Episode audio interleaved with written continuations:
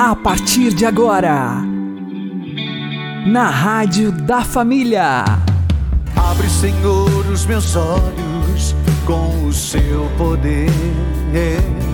Caminhando com Jesus. Acredite, se Deus é por nós, quem será contra nós?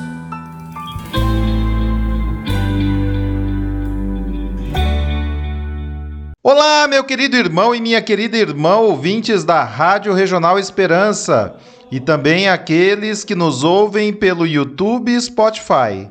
Eu sou João Cláudio e este é o programa Caminhando com Jesus. E vamos caminhar com Jesus em nome do Pai, do Filho e do Espírito Santo. Amém. Inspirai, ó Senhor, as nossas ações e ajudai-nos a realizá-las para que em vós comece e para vós termine tudo aquilo que fizermos. Por Cristo Senhor nosso. Amém. Santíssima Virgem Maria, Mãe de Deus, rogai por nós. Castíssimo São José, patrono da Igreja, rogai por nós. O pecado nos deixa cegos para as graças de Deus. Vamos aprender com o Padre Léo. Alguns dos fariseus que estavam ali, bem pertinho de Jesus, não olharam para Jesus. Gente, quando a gente percebe a imbecilidade que está no coração humano, quando o ser humano se deixa conduzir pelo pecado, aquilo que São Paulo escreveu aos Filipenses, perdão, aos Efésios, que o ser humano, quando tem o entendimento obscurecido, ele fica cego para as graças de Deus, nós não conseguimos entender como é possível. Os fariseus foram homens que conheciam a Bíblia de cor. Eles estavam ali do lado de Jesus. Mas ao invés de olhar para Jesus, e diante de Jesus, olharem o coração e apresentar o coração ferido e machucado para Jesus, eles ficaram olhando as atitudes dos apóstolos.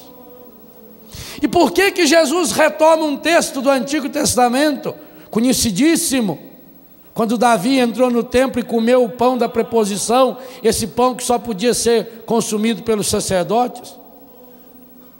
Porque os fariseus estavam baseando-se na Bíblia para condenar os discípulos de Jesus e o Senhor dos discípulos. A pergunta que os fariseus fazem não é para aprender alguma coisa. Tem pergunta que a gente faz que é para aprender. Agora tem pergunta que você faz que é para ofender. Pode me dizer o senhor até que em que lugar estava até essa hora? Essa pergunta é para aprender alguma coisa? É para ofender. A pergunta dos fariseus também: por que fazeis o que não é permitido no sábado? Jesus teve uma vontade de chamá-los de anta. Ficou com dó. Eles usaram o conhecimento bíblico que tinha para questionar as atitudes dos discípulos. É isso que o encardido vai fazendo conosco, e por isso o contexto dessa primeira leitura é espetacular. Se você observar, principalmente na Bíblia Ave Maria, nós temos aí a conclusão da primeira parte da carta aos Coríntios. São Paulo escreveu a carta aos Coríntios para resolver alguns problemas sérios que tinha lá. E para ensinar a comunidade de Corinto como viver em Cristo Jesus, como viver o senhorio de Jesus. E o primeiro problema que Paulo vai atacar, e às vezes a gente até se pergunta, mas por que ele coloca isso como primeiro problema? Se tinha problema mais grave, o capítulo 5 de Coríntios a sequência desse texto que nós acabamos de ler vai tratar de imoralidades seríssimas. Ele vai tratar do problema do celibato, do matrimônio no capítulo 7. Ele vai tratar do problema da ressurreição. Ele vai falar dos carismas no capítulo 12. Ele vai ter um capítulo inteirinho, o hino ao amor, o hino à caridade. Quantos temas espetaculares Paulo tinha para trabalhar com os coríntios. E no entanto, ele gasta o primeiro, o segundo, o terceiro e o quarto capítulos dessa carta para falar numa linguagem muito honesta e sincera, como nos disse há poucos dias no capítulo 3, que infelizmente não podia ainda dar alimento sólido, porque a gente não passava de criança na vida espiritual. Ele gasta esses quatro primeiros capítulos, repito, de uma carta aonde ele tinha conteúdos seríssimos a serem tratados. Para falar do quê? Das divisões das brigas que existem na comunidade. E por que, por que será que Paulo coloca esses quatro capítulos voltados para esse tema? Porque sabia muito bem o apóstolo, talvez pela experiência própria, de que quando nós não temos o coração curado, todo o resto, carismas, celibato ou matrimônio, sacramentos, a crença na ressurreição e até o discurso maravilhoso do amor não passa de palavras furadas. Porque tudo isso vai por água abaixo. Paulo chama a nossa atenção, igualzinho Jesus está fazendo, para que a gente possa olhar para o centro e não para a periferia. Os fariseus conheciam a palavra de Deus, tinham Jesus pertinho. Meu Deus, o que faltava para eles? Proclamarem Jesus como Senhor da vida deles? Tirar a trave que tinha no olho. Por isso que Jesus vai ter as palavras mais duras do Evangelho, é para os fariseus. E por isso que farisaísmo virou sinônimo de máscara, de hipocrisia.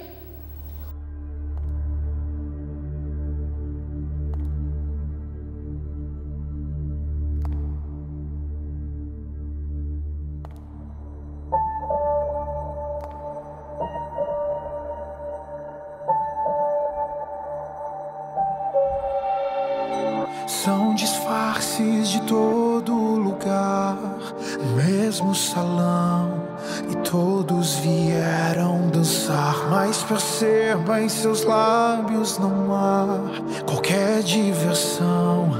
Há algo de errado no ar e a noite avança e no meio da valsa o ruído irrompe a canção.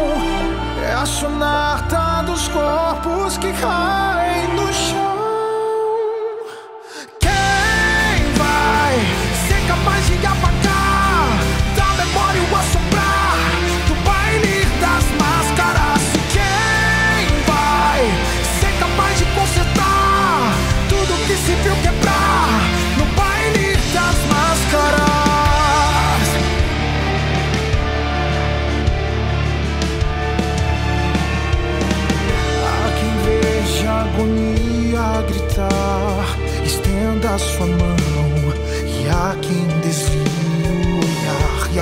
afeições que parecem gostar do caos no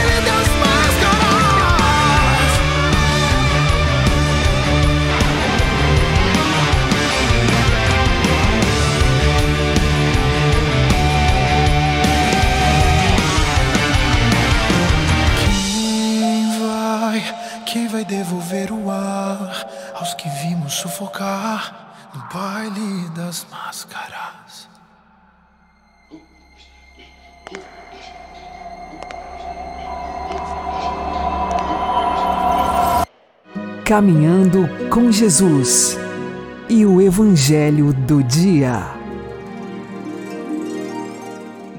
O Senhor esteja conosco, Ele está no meio de nós. Anúncio do Evangelho de Jesus Cristo segundo Mateus. Glória a vós, Senhor. Naquele tempo, Jesus passou no meio de uma plantação num dia de sábado. Seus discípulos tinham fome e começaram a apanhar espigas para comer. Vendo isso, os fariseus disseram-lhe: Olha, os teus discípulos estão fazendo o que não é permitido fazer em dia de sábado. Jesus respondeu-lhes: Nunca lestes o que fez Davi quando ele e seus companheiros sentiram fome?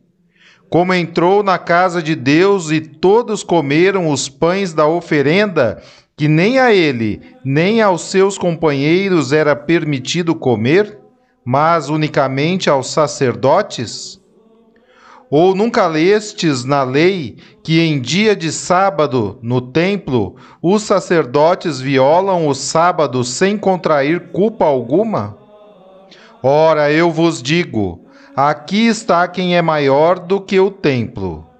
Se tivesseis compreendido o que significa quero a misericórdia e não o sacrifício, não teríeis condenado os inocentes. De fato, o Filho do Homem é Senhor do sábado.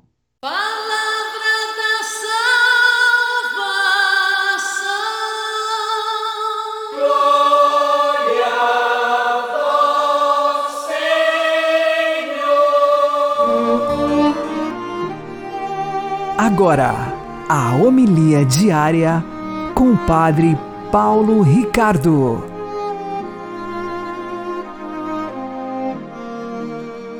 Meus queridos irmãos e irmãs, no Evangelho de hoje, numa controvérsia com os fariseus, Jesus cita o profeta Oséias: Misericórdia eu quero e não sacrifício. Bom, essa frase é, do profeta Oséias precisa ser colocada no seu devido contexto para a gente entender do que é que o profeta está falando e o que é que Jesus quer que nós compreendamos. Misericórdia eu quero e não sacrifício. Misericórdia. No texto original, em hebraico, está lá Hesed. Hesed é o amor de Deus. Ou seja, eu quero amor. Deus está dizendo que quer algo que venha do nosso coração, que venha amor aquilo que nós cristãos chamamos de caridade, ou seja, um amor que, na verdade, é inicialmente o amor de Deus para conosco e depois o amor nosso para com Deus. É isso que Deus quer. Deus quer amor. E não sacrifício.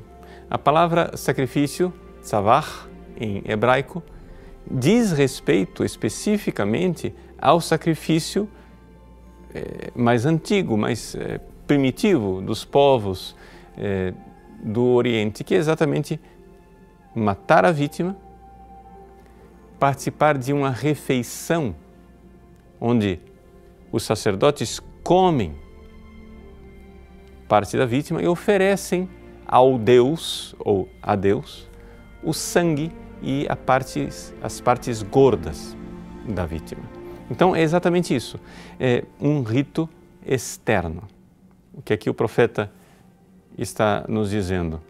Está dizendo o seguinte: teus holocaustos, teus sacrifícios estão sempre à minha frente, mas é um coração que verdadeiramente ama, que é o sacrifício que Deus realmente deseja.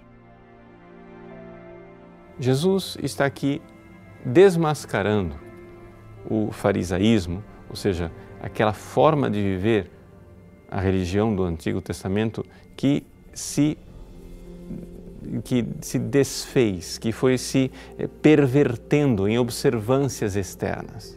Ou seja, como se Deus não olhasse o coração das pessoas, olhasse somente o cumprimento, a realização da lei exteriormente. E aqui, ao mostrar que é este o problema, o Evangelho, que aparentemente não tem nada a ver conosco, e nós não observamos o sábado, não observamos as leis judaicas, de repente o Evangelho nos diz respeito. Por quê? Porque nós também, católicos, nós que somos de participar da missa, vivemos em estado de graça, nos confessamos, fazemos as coisas, nós também corremos o risco de observâncias externas. Nós também corremos o risco de simplesmente fazer as coisas de fora. Aí eu rezo o terço, faço minhas novenas, eh, vou à missa, etc, etc. São sacrifícios exteriores onde o coração não está engajado, onde o coração não entra. E então, Jesus nos diz: misericórdia eu quero, reset eu quero, amor eu quero, religião do coração eu quero, e não sacrifício, savar, sacrifício externo, observâncias rituais vazias de conversão e de entrega pessoal. Por quê? Porque Jesus aqui não é contra as manifestações externas e os ritos. É que Jesus é contra que se dissociem as duas coisas. Que eu pratique ritos, mas o meu coração esteja em outro lugar. Que eu observe as leis exteriormente, mas no coração eu tenha somente iniquidade e no amor verdadeiro a Deus. Vamos lá, coragem então. Vamos amar Jesus. Em tudo que nós fazemos.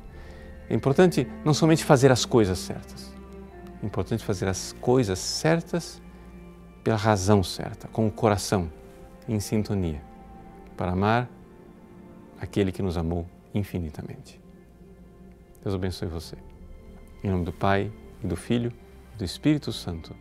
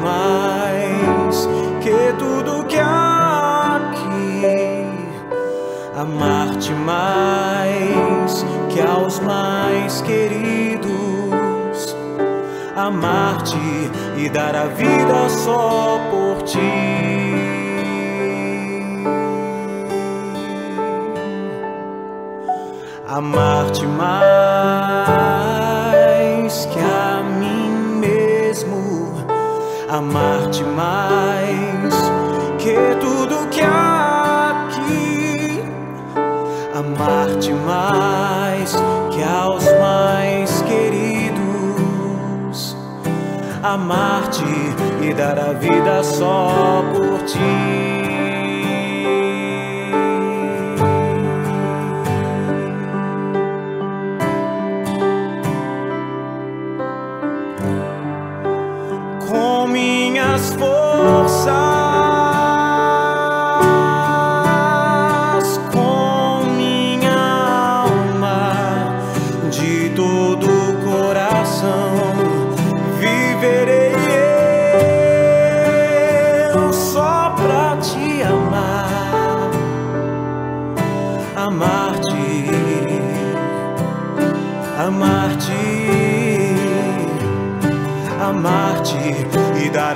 vida só.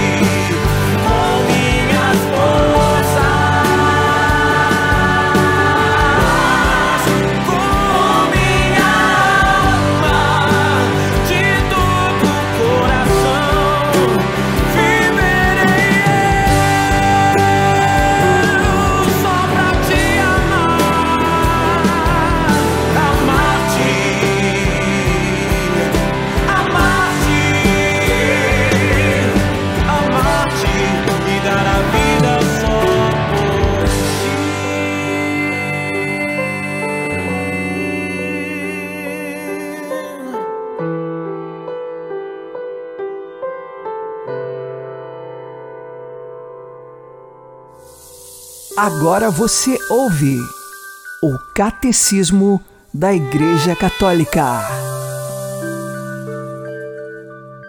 Todos os homens são chamados à unidade católica do povo de Deus.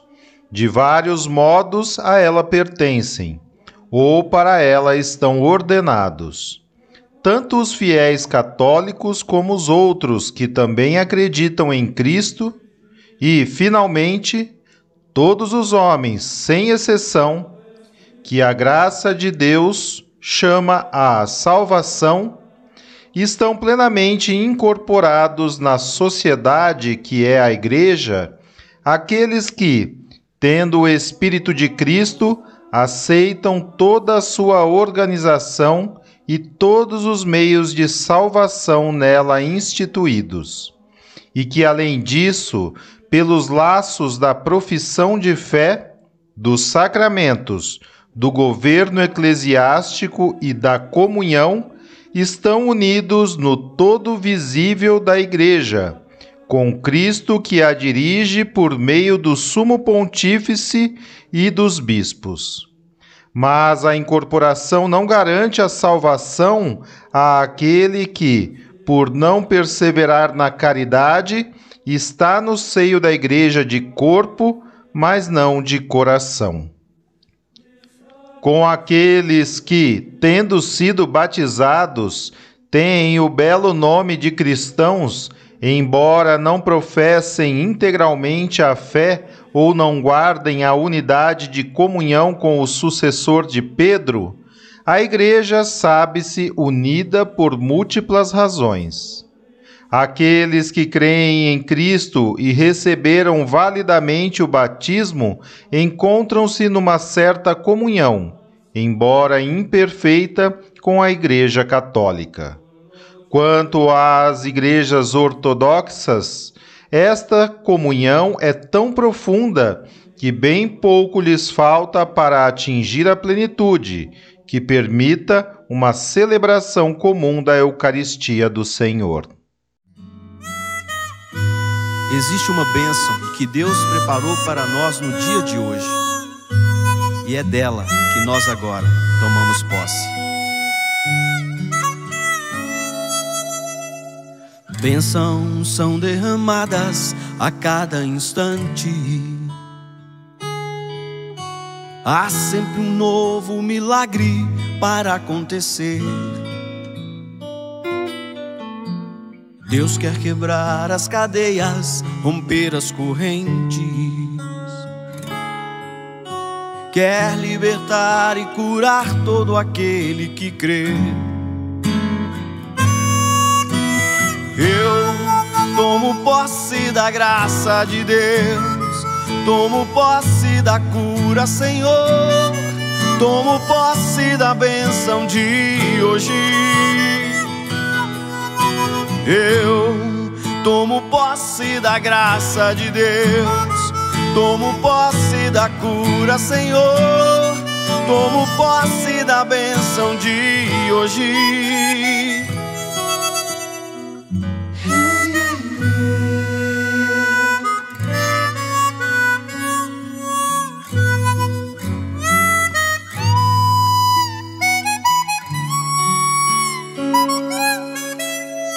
Bênçãos são derramadas a cada instante. Há sempre um novo milagre para acontecer. Deus quer quebrar as cadeias, romper as correntes. Quer libertar e curar todo aquele que crê.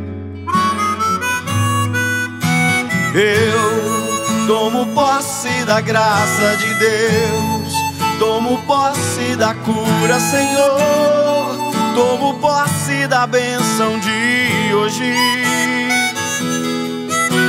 Eu tomo posse da graça de Deus, tomo posse da cura, Senhor, tomo posse da bênção de hoje. Eu espero em tu tua promessa.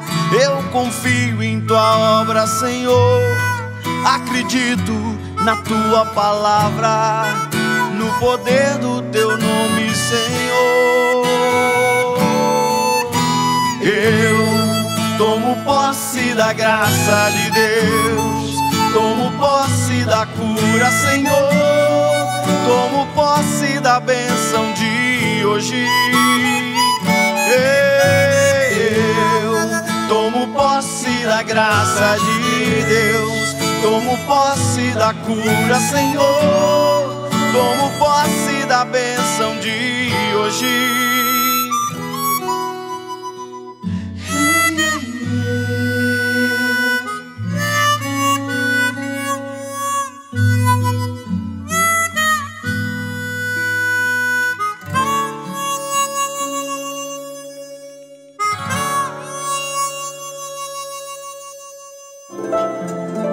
O Santo do Dia, com Padre Alex Nogueira.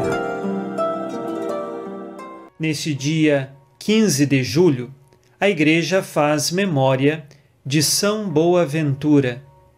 O nome de batismo dele era João Fidanza. Nasceu no ano de 1218. Com apenas quatro anos de idade, ficou muito doente.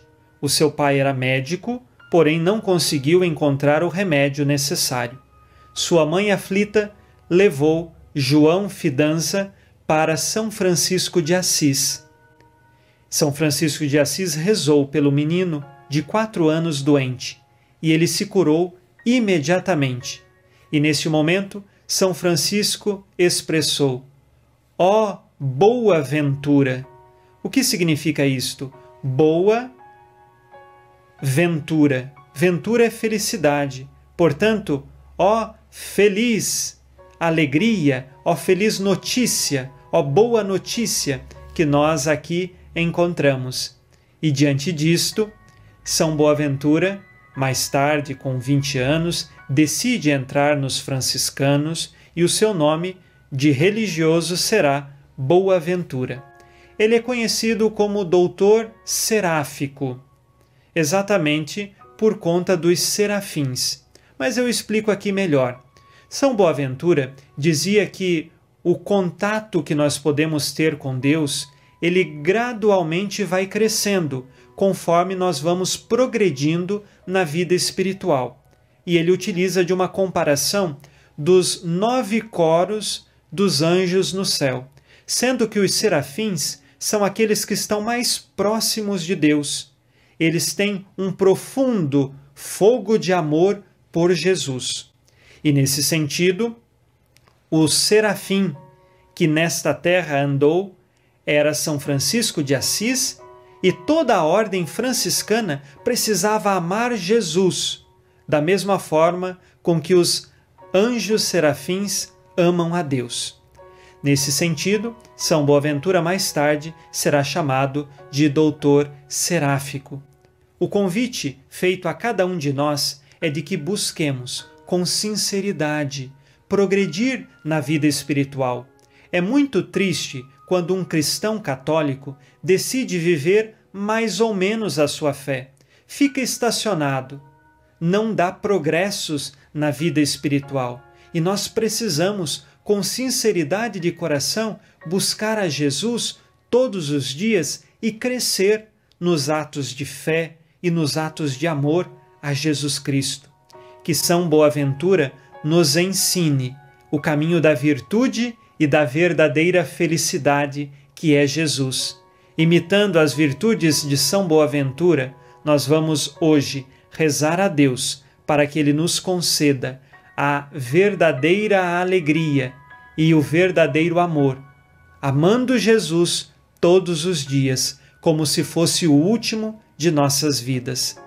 São Boaventura, rogai por nós.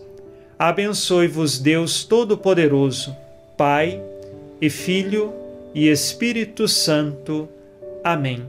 Fique na paz e na alegria que vem de Jesus.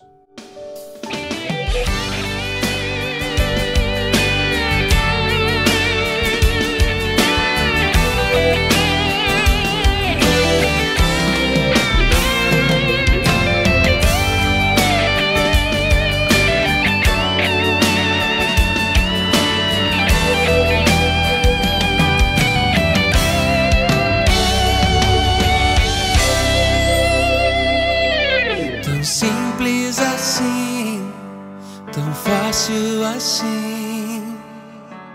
Aceite prove dessa graça. O pão sustenta o homem, Jesus sustenta a alma. Milagre assim não há quem faça. Corpo que era pão, sangue que era vinho. Pra eternidade é o caminho. Eis o pão que os anjos comem, transformado em pão do homem. Só os filhos o consomem, pão pra alma que tem fome. Aos mortais dando comida, traz também o pão da vida. Que a família assim nutrida seja um dia reunida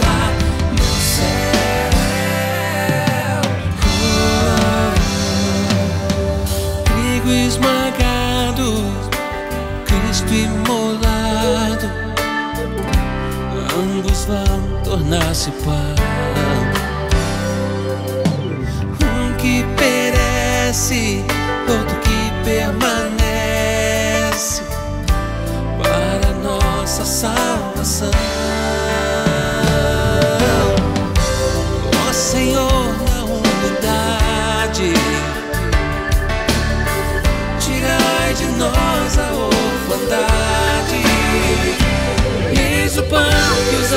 Comem, transformado em pão do homem.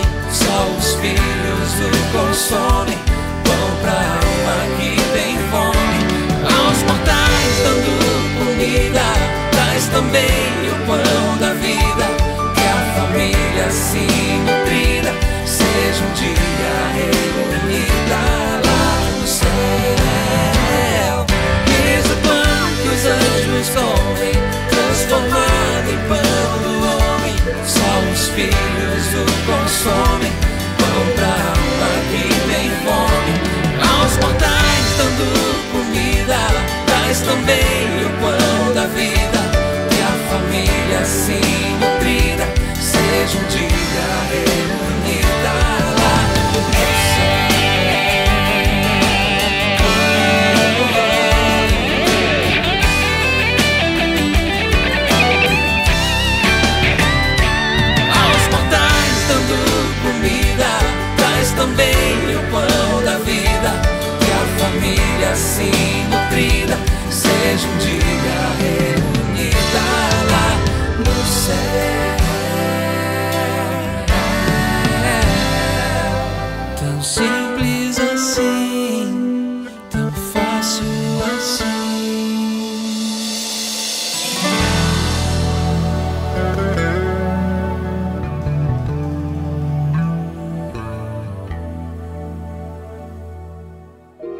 Você está ouvindo na Rádio da Família.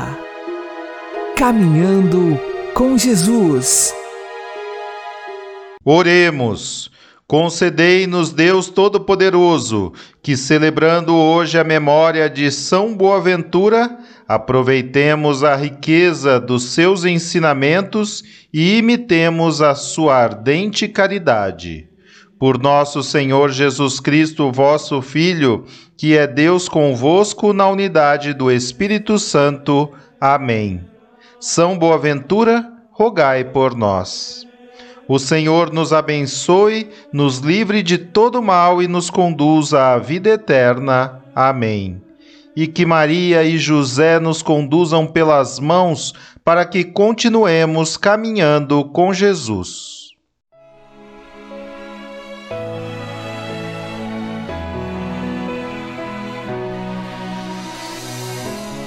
Levantarei meu olhar aos montes, de onde o auxílio virá. Deus é a força de quem tem fé, misericórdia Ele é. Quando erramos, Ele é por nós mostra-nos o colo do Pai com seu sangue libertador, livra do mal e da dor. Bem-aventurados os misericordiosos, porque eles alcançarão misericórdia.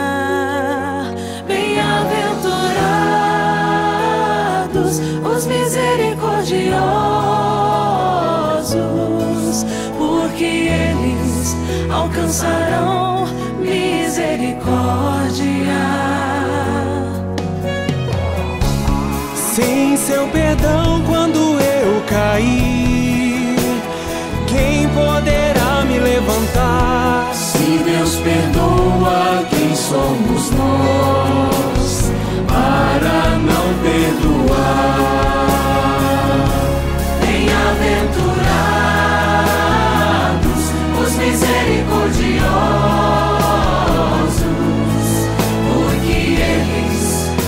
Alcançarão misericórdia.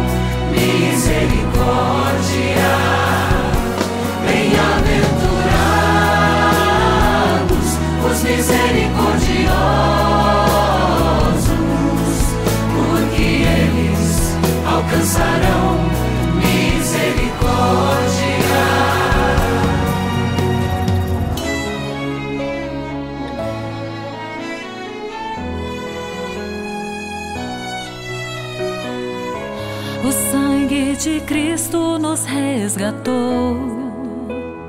Ele ressuscitou. Grite pro mundo inteiro ouvir.